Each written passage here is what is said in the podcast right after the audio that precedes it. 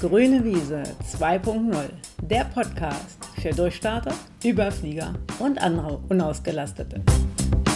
Von und mit Birgit Vetter.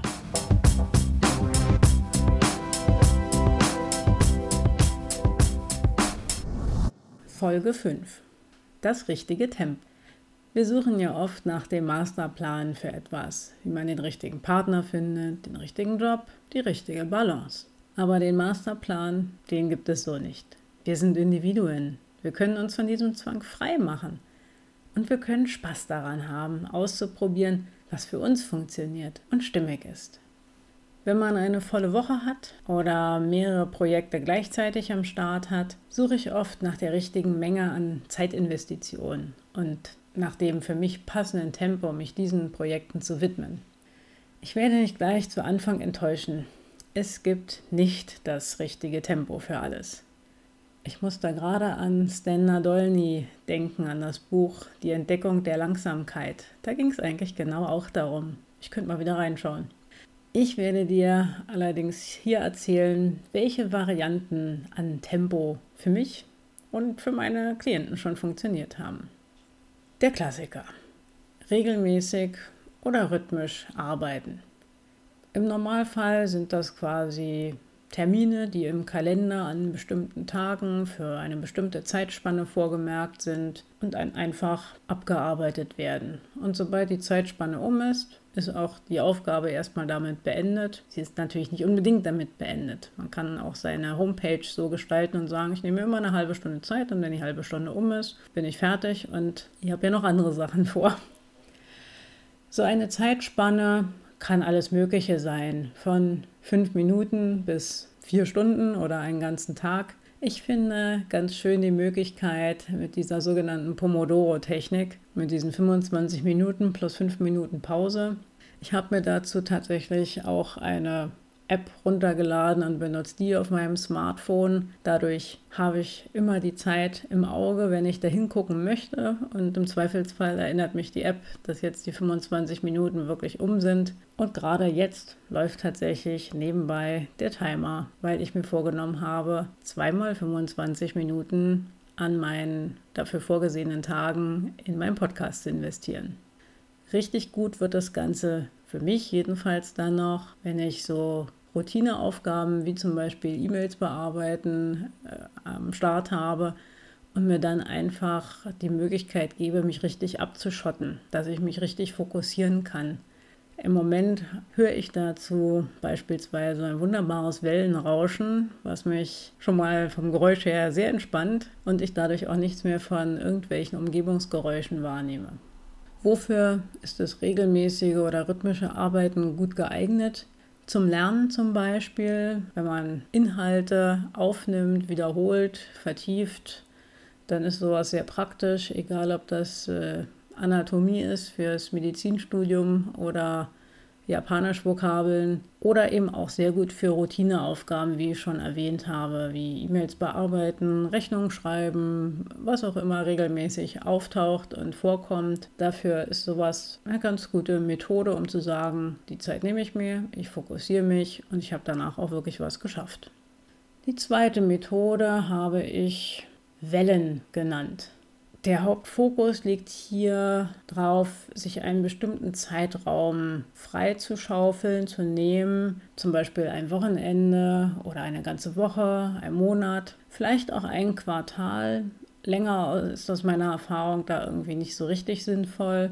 Es ist eher eine einmalige Option, und man nutzt eigentlich jeden einzelnen Freiraum am Tag in der Woche. Man ist auch quasi fast besessen von dem eigenen Projekt.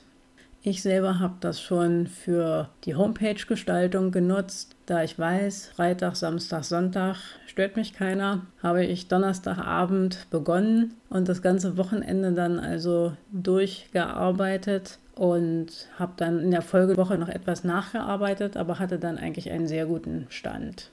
Gut geeignet, finde ich, ist dieses Arbeiten in Wellen, wenn man bei irgendwelchen Ideenprojekten so um gefühlte zwei Stufen vorankommen möchte. Aber auch für Hobbys, die abgeschlossene Projekte sind, die aber immer mal wieder kommen oder die man auch immer mal wieder gerne aufleben lassen möchte, wie Heimwerken oder Handarbeiten oder ähnliches. Man kann auch in diesen Wellen dann auch immer wieder die Sachen aufgreifen selbst auch Sprachen lernen, auch wenn ich das gerade eben schon bei dem regelmäßigen rhythmischen angebracht habe, kann manchmal auch so etwas sein, dass man ein Vierteljahr sehr besessen und vernarrt in diese Geschichte ist und da tatsächlich viel rein investiert und dann merkt man ah, jetzt irgendwie gerade die Luft raus. Und dann ist eben die Luft raus und man widmet sich wieder anderen Sachen und dann kommt irgendwann die nächste Welle und man startet dann wieder neu durch. Ich finde, daran ist überhaupt nichts Schlechtes, wenn halt zwischendurch auch mal wieder andere spannende Projekte am Start sind und auftauchen. Bei der nächsten Option geht es darum, die passende Menge und den passenden Rhythmus zu finden. Ich nenne sie deswegen also kleine Schritte und ich zerlege dabei gerne Aufgaben in die kleinsten möglichen Schritte. Das kann zum Beispiel sein, wenn jemand ein Fitnessprogramm beginnen möchte, dass er dann vielleicht mit fünf oder zehn Minuten täglich beginnt. Das ist ein wirklich sehr kleiner Intervall. Ich selber als sportbegeisterter Mensch roll dabei mit den Augen und denke, was soll man in fünf oder zehn Minuten denn eigentlich machen und fühlen? Aber ich habe das tatsächlich letztlich nach einem Krankenhausaufenthalt und vier Wochen Pause so begonnen, um einfach wieder ja, mich langsam einzufinden und zu gucken, wie fühlt sich das an und was geht dann vielleicht sonst noch. Und kann man es steigern. Gut geeignet daher, wie das Beispiel gerade zeigte, um wieder ins Machen zu kommen, um sich vielleicht auch wieder zu überwinden. Und wenn das gut funktioniert hat, einfach mal zu probieren, wie es ist, wenn man die Menge steigert.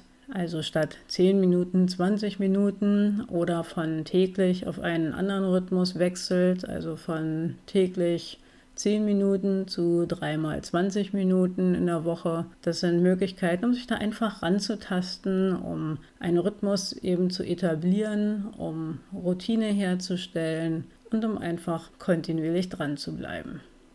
Die letzte Variante habe ich große Sprünge genannt. Es ist so etwas wie eine Mischung aus Wellen und Regelmäßigkeit. Man reserviert sich hier einfach größere Blöcke in der Woche zum Beispiel zwei Tage, zwei Pomodoros oder mehr und behält diese Kontinuität bei. Der Vorteil dabei ist, dass man, dass noch Freiräume für anderes bleibt, aber man nicht völlig vom Projekt vereinnahmt wird.